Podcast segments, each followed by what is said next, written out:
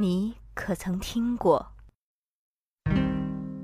庭有枇杷树，吾妻死之年所手植也，今已亭亭如盖矣。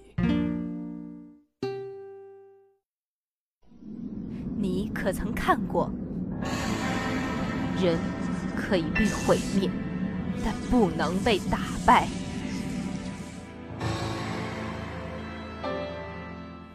你可曾遇见？面朝大海，春暖花开。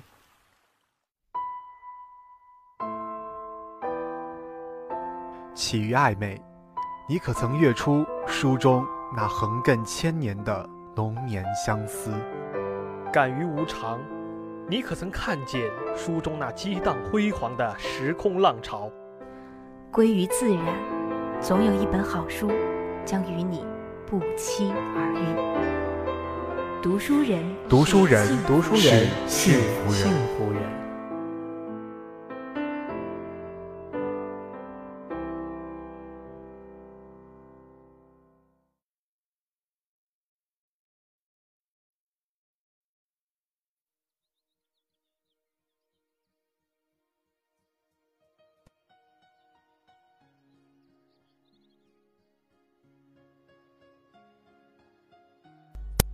亲爱的听众朋友，欢迎相约在每双周一下午的读书人，我是主播叶开，我是主播尹坤，我是主播文超。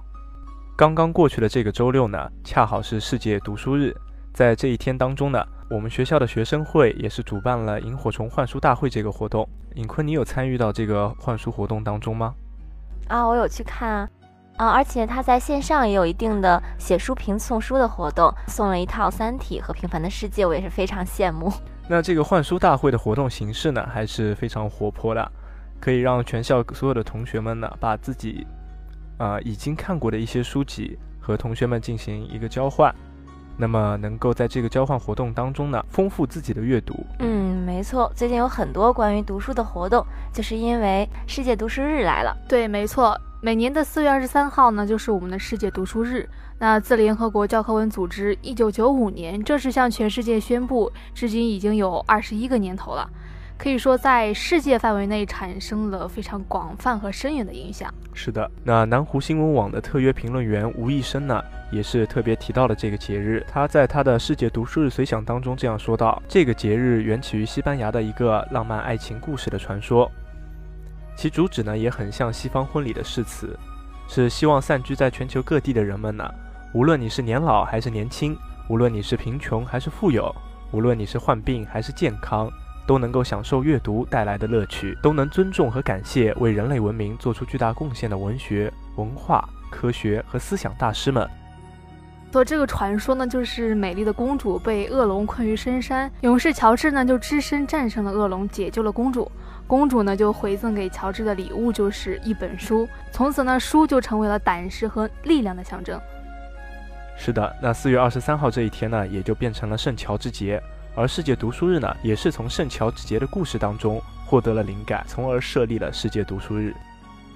那四月二十三号这一天呢，除了是世界读书日啊，也是西班牙著名作家塞万提斯和英国著名作家莎士比亚的辞世纪念日。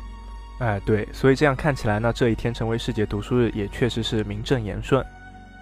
那么在世界读书日的这一天呢，不同的国家也是有各自不同的庆祝方式。作为起源地的西班牙加泰罗尼亚地区呢，他们有这样一个传统，在四月二十三号这一天，你会看到很多人拿着玫瑰花在街上走。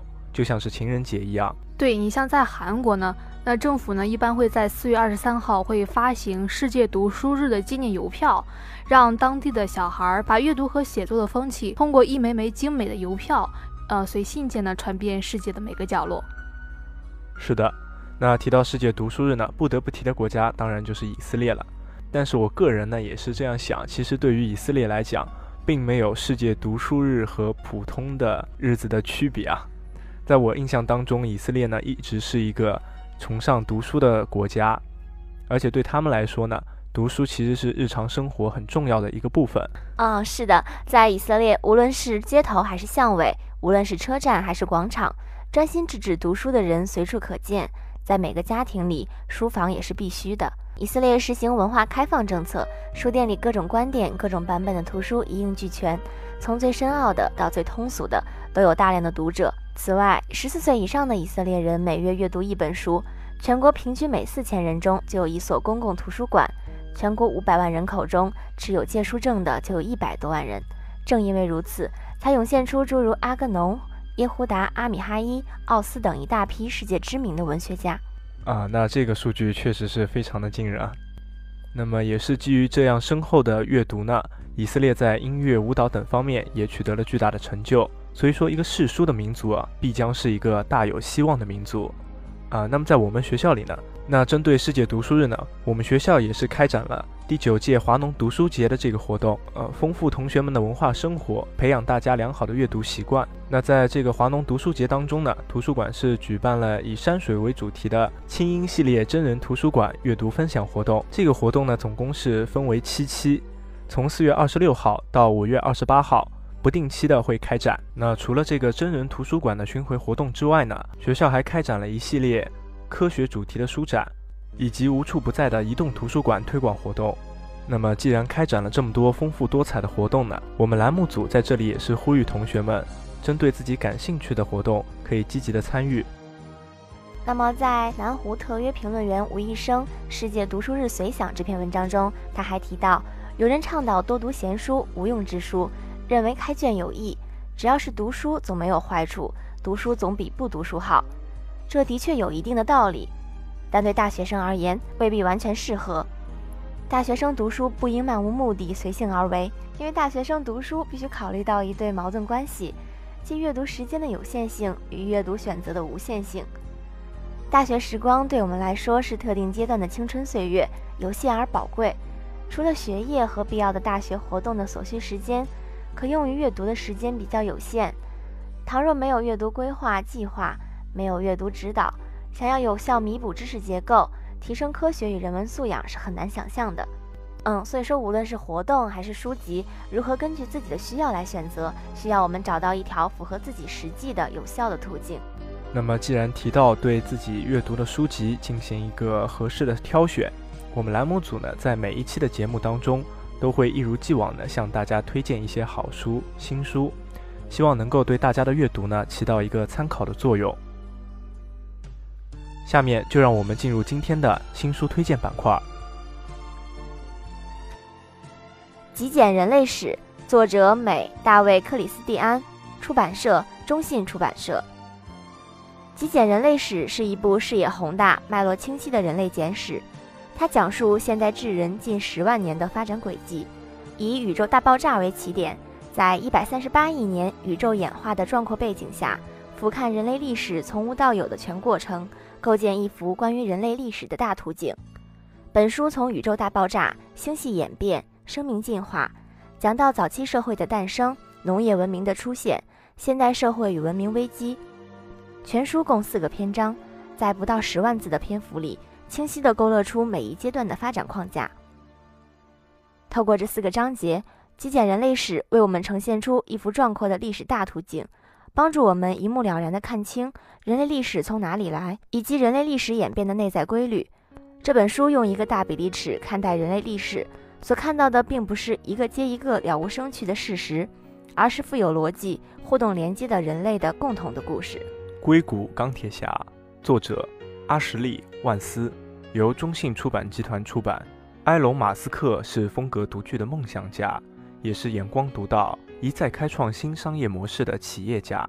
从 PayPal 到特斯拉、SpaceX、太阳城，他的创业经历中遭遇了无数棘手的事件，但是每一次突破都令全球惊艳。无论钟情于什么领域，他都可以展现出惊人的专注力。四十四岁的马克思已经涉及颠覆互联网、金融、汽车、航空以及能源业。他近乎疯狂的对科技的专注，使他成为目前最成功的连续创业者和科技创业家。硅谷资深科技记者阿什利·万斯与马斯克超过四十小时的深度对话，记录了他从粗放贫瘠的南非到国际商业世界顶峰的不凡之旅。在三年多的世界里。作者首次深入特斯拉、SpaceX 等公司，采访了马斯克的伙伴、员工、家人、朋友超过三百人。朋友超过三百人，真实的讲述了马斯克在创立运营那些足够改变世界的公司时发生的惊人故事，同时也揭示了企业家和创业者如何专注于创业本身，并同时管理多领域公司所需要的能力、方法和经验，以及如何在与许多竞争对手交手时不断推进企业创新的步伐。埃隆·马斯克的人生经历。和无数改变世界的伟大实业家的经历一样，是那种可以被千百次的写进小说、搬上荧幕后，每一次重看都依然激动人心的属于全人类的传奇故事。下本书是《优秀的绵羊》，作者美国威廉·德雷谢维奇，由九州出版社出版。二零零八年，在常春藤盟校待了二十四年之后，耶鲁大学教授威廉·德雷谢维奇。决定辞去自己的终身教职，离开这所常春藤名校。之所以这么做，是因为他感觉当前的美国精英教育已经陷入了误区。这套系统下培养出来的学生大都聪明、有天分、斗志昂扬，但同时又充满焦虑、胆小怕事，对未来一片茫然，极度缺乏目标感。他们被包裹在一个巨大的特权泡泡里，所有人都在老实巴交地向着同一个方向前进。他们非常善于解决手头的问题，却不知道为什么要解决这些问题。在即将辞去耶鲁教职之际，他发表了一篇文章《精英教育的劣势》来讨论这些问题。让他万万没想到的是，几周之内，他的阅读量就超过了十万次。很明显，这篇文章触动了很多人的神经。从那之后，他开始应邀到美国各地的大学发表演讲，跟学生们交流，回答他们的问题。也向他们请教了许多问题，并倾听和了解了他们的答案。这本书就是他对这段经历的思考和总结。在本书当中，作者德雷谢维奇隶属哈佛、耶鲁、普林斯顿等常春藤学校学生的数宗罪：过于自信却输不起，朋友圈同质化、固步自封、思维僵硬、与社会脱节、缺乏常识性聪明等，并提出读藤校远不如读公立大学。学校更重视教育，教学方法也更灵活、更前沿等观点。他还进一步指出，虽然这些藤校外表上有特色，但在内里都是失去了灵魂的地方。很多在藤校就读的学生没有使命和目标感，自我膨胀、自我中心、自以为是。而相比之下，那些没有这些标签的人，却能在人生道路上攻城略地，在各方面成就自己。而有一些藤校生一辈子最大的成就，可能只是上过某藤校。赫伯特的奇幻人生，作者澳大利亚彼得·凯里，由上海社会科学院出版。本书以倒叙的方式，讲述了一位一百三十六岁的老人赫伯特·白瑞杰以骗度日、以拐为生的一生。这个富有魅力的坏蛋。一个多世纪以来闯荡整个澳洲，虽然斗大的字不识几个，但经历了丰富奇幻的人生。他造过房子，当过飞行员，推销过汽车，卖过艺，坐过牢，还四处拈花惹草。他所经历的那些如风暴般混乱、疯狂、诡异的奇遇，再现了澳洲大陆上一个时代的文明风景。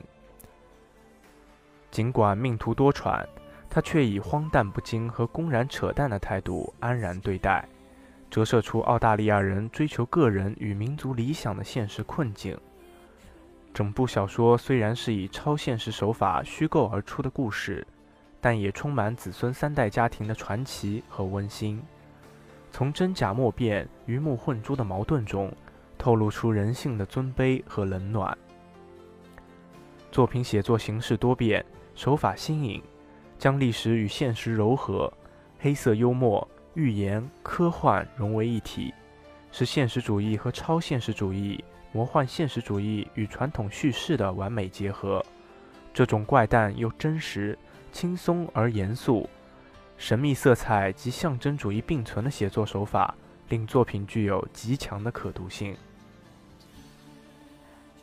追寻逝去的时光，作者马塞尔·普鲁斯特。由广西师范大学出版社出版。本雅明曾说：“一切伟大的文学作品都是特例，而普鲁斯特的《追寻逝去的时光》在这些特例中属于最深不可测的。这部七卷本的巨著自有一种不可思议的综合。他把神秘主义者的凝聚力、散文大师的技巧、讽刺家的锋芒、学者的博闻强记和偏执狂的自我意识，在一部自传性作品中融于一炉，而且写得令人兴味盎然。”仿佛从未有过一部作品具有如此风凡的复杂美，却同时又如此的明晰而优雅。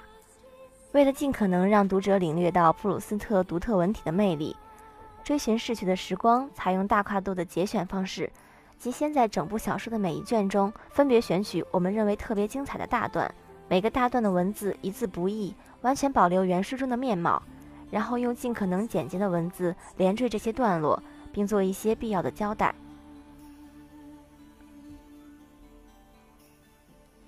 接下来的精读赏析环节，让我们一起来了解一下米兰昆德拉。米兰昆德拉出生于捷克斯洛伐克，自1975年起在法国定居，著有长篇小说《玩笑》《生活在别处》《告别圆舞曲》《笑忘录》《不能承受的生命之轻》和《不朽》，以及短篇小说集《好笑的爱》。而他最新出版的长篇小说《慢》《身份》和《无知》，以及随笔集《小说的艺术》和《被背叛的遗嘱》，是以法文写著。《雅克和他的主人》是作者戏剧代表作。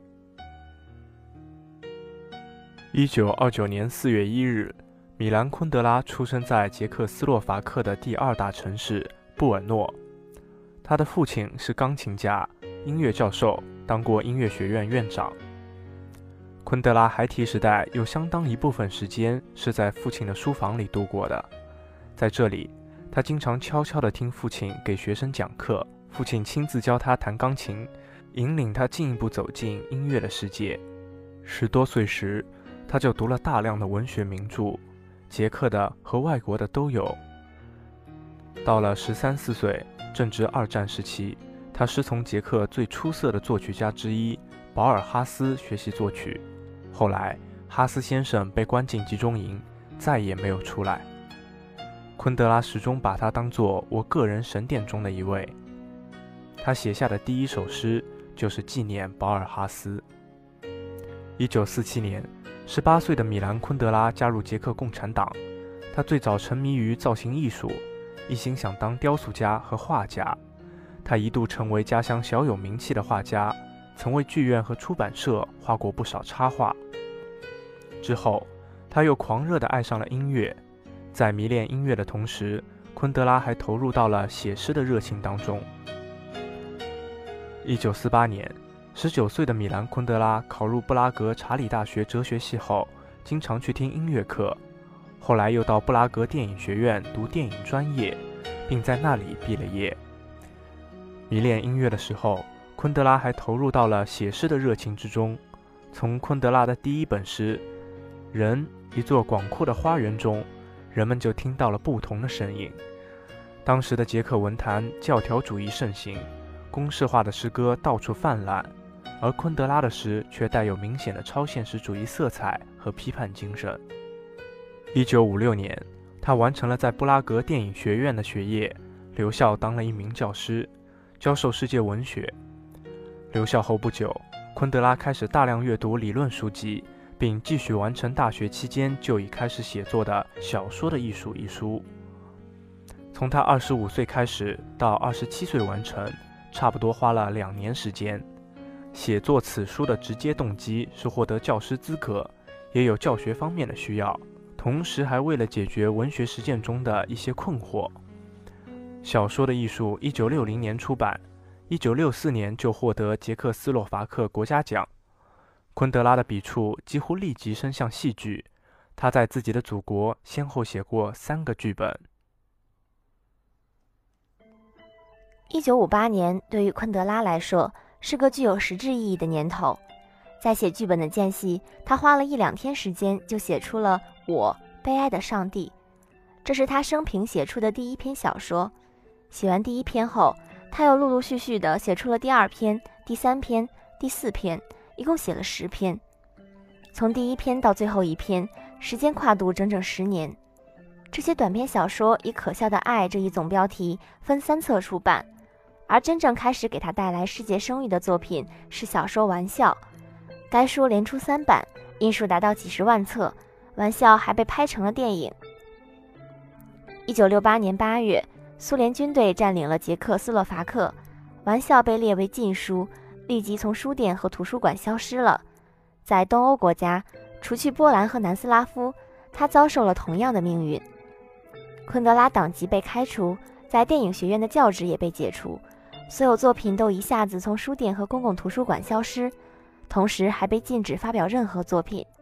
一九七五年，在法国议会主席埃德加·弗奥雷的亲自请求下，捷克政府特准米兰·昆德拉和他的妻子前往法国。昆德拉到法国后，经由法国作家费尔南德斯的举荐，先在雷恩大学担任助教。流亡之初，昆德拉成了地地道道的公众人物。他上电视，接受采访，发表谈话。撰写文章，利用各种场合向人们讲述苏联入侵后捷克斯洛伐克的情形。一九七八年，米兰昆德拉和他的妻子定居巴黎，并于一九八一年加入法国国籍。一九八四年，昆德拉发表生命中不能承受之轻。一九八八年，美国导演菲利普考夫曼将其改编成电影《布拉格之恋》。一九八五年。文学评论家李欧凡在外国文学研究上发表了《世界文学的两个见证：南美和东欧文学对中国现代文学的启发》，介绍了南美作家马尔克斯和捷克作家米兰·昆德拉，以及他们各自的代表作。昆德拉由此被正式介绍进入中国。一九八九年，昆德拉老家布尔诺的阿特兰蒂斯出版社主动与他联系。表示愿意出版他二十多年来在祖国一直被禁的作品，昆德拉欣然同意，但明确规定只能出版那些他本人选定并审阅过的成熟之作。一九九五年秋，捷克政府决定将国家最高奖项之一功勋奖授予米兰昆德拉，他欣然接受，并以书面形式回答了捷克人民报记者的提问。谈到获奖感受时，昆德拉说道：“我很感动。”也许可以说，尤为让我感动的是哈维尔给我的信，特别是信中的这样一句话：他把这次授奖看作是给我与我的祖国和祖国与我的关系画上了一个句号。接下来为大家介绍昆德拉的主要思想：爱、死、喜、悲这些常见的主题，在我们日常生活的各种情况下和各类媒体中都能找到。米兰昆德拉通过在他笔下人物和读者之间架构起一种深层的精神联系，对上述每一种主题都进行了极为深刻的探索。昆德拉常常将自己置身于小说之中，与自己的创作进行互动。同样的，他也邀请我们这些读者参与其中，请读者与他笔下的人物建立起联系。贯穿昆德拉小说始终的是他大声疾呼的一个重要主题。人生不过是去往何方与来自何处的事情。在他的几部小说中，昆德拉从几个不同方向对这一主题进行了展开阐释。通过昆德拉以哲学为导向的方法，这些阐释过程触及到了人类生活的观念问题。他之所以能在每部小说中对主题和人物进行如此深刻的描写，之所以能在写作过程中运用如此渊博的知识，原因就在于他自己的亲身经历。最能体现出他对笔下人物有着亲身体验的例子，就在他的小说《无知》中。昆德拉跟小说中的两位流亡者伊雷娜和约瑟夫一样，离开了自己的故乡捷克共和国，而且和伊雷娜一样，他也移居到了法国，并居住了三十年左右。他的个人经历融入到了他的小说，以及他与是嗯，以及他与书中人物的深层联系之中。这有助于让他小说中的情境在读者眼中变得更加真实可信。作为一名深受他人影响的作家，昆德拉还从他个人生活之外的地方汲取灵感。他围绕着奥地利作家罗伯特·穆齐尔和德国哲学家弗里德里希·尼采等人的思想创作了一些作品。穆齐尔最著名的小说《没有个性的人》与昆德拉的一些作品有相似之处。没有个性的人审视了社会道德和智力的下降，并观察了众多人物的心理生活和精神生活。尼采着重讨论了永恒轮回和最沉重负担的理论，这也是不能承受的生命之轻的重要主旨。这种来源于外部的影响与他自己生活的影响结合在一起，进一步加大了昆德拉作品主题的深度。接下来呢，为大家介绍米兰昆德拉最负盛名的小说作品。不能承受的生命之轻。这本小说描绘了托马斯与特丽莎·萨丽娜之间的感情生活。从本质上讲，它是一本哲学小说。从永恒轮回的讨论开始，把读者带入了一系列问题的思考之中，比如轻与重、灵与肉。昆德拉从一两个关键词以及基本情境出发，构成了小说的人物情节。他以一个哲人的睿智。将人的生存情境提升到形而上学的高度加以考虑、审查和描述，由此形成了幽默与复调的小说风格。昆德拉更关注人物的基本情境，哲学是在没有人物、没有境遇的条件下进行的。不能承受的生命之轻，从一开始就将托马斯的问题摆在那里，在没有永劫回归的世界里，生命存在之轻。小说首先提出问题，为托马斯设定规定情境，即轻与重的存在编码。于是，哲学思考本身就有了小说性。小说本身则是小说家在作品中显现的哲学思考。昆德拉在这个问题研究过程中的重要特征是拒绝得出结论。他认为是塞万提斯让人知道世界没有绝对的真理，只有一大堆相对的问题。昆德拉在书中提出轻。重、灵、肉、记忆、虚弱等一系列的生存暗码，并与人物一一对应，支撑起各自的生存状态，展现了心灵与肉体的两重性。而每个关键词都是人物不同可能性的侧面。可能性是与一次性抗争的最积极的方法，因而此书可以视为对自以为是的绝对的瓦解。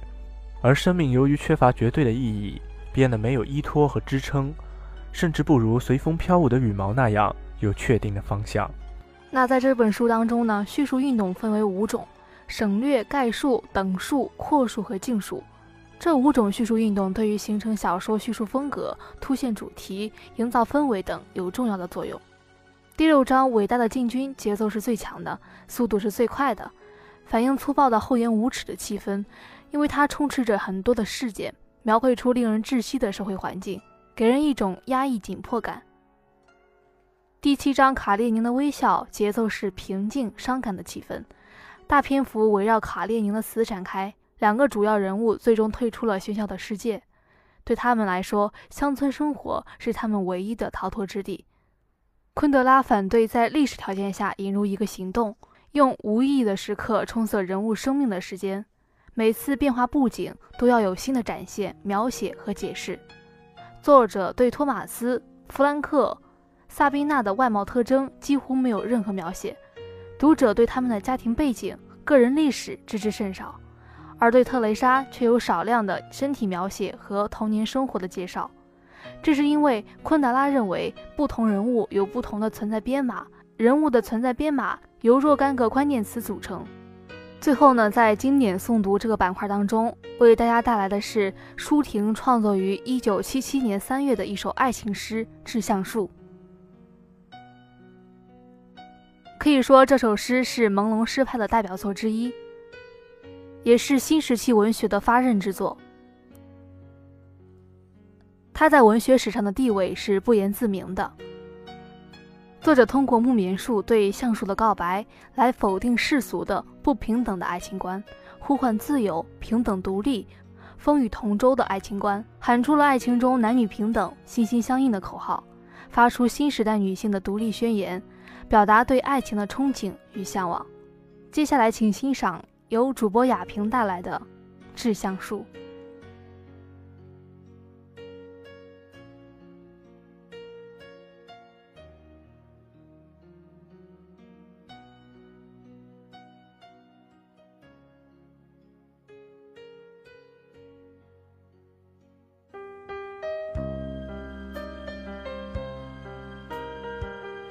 我如果爱你，绝不像攀援的凌霄花，借你的高枝炫耀自己。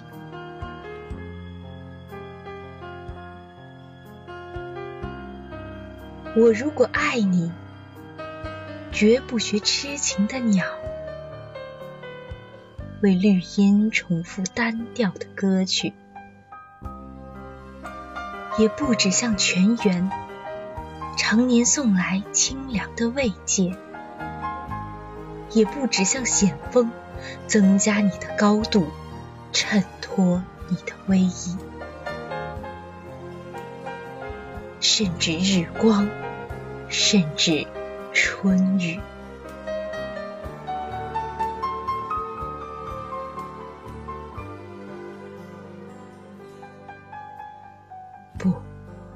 这些都还不够。我必须是你近旁的一株木棉，作为树的形象和你站在一起，根紧握在地下，叶。相触在云里，每一阵风过，我们都互相致意，但没有人听懂我们的言语。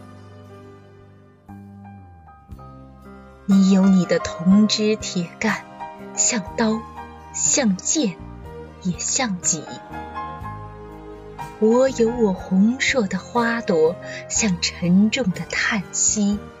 又像英勇的火炬，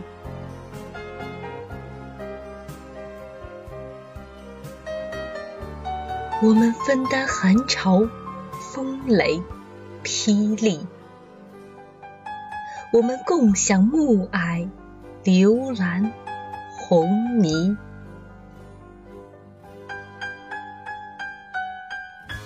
仿佛永远分离。却又终身相依，这才是伟大的爱情。坚贞就在这里，不仅爱你伟岸的身躯，也爱你坚持的位置，脚下的土地。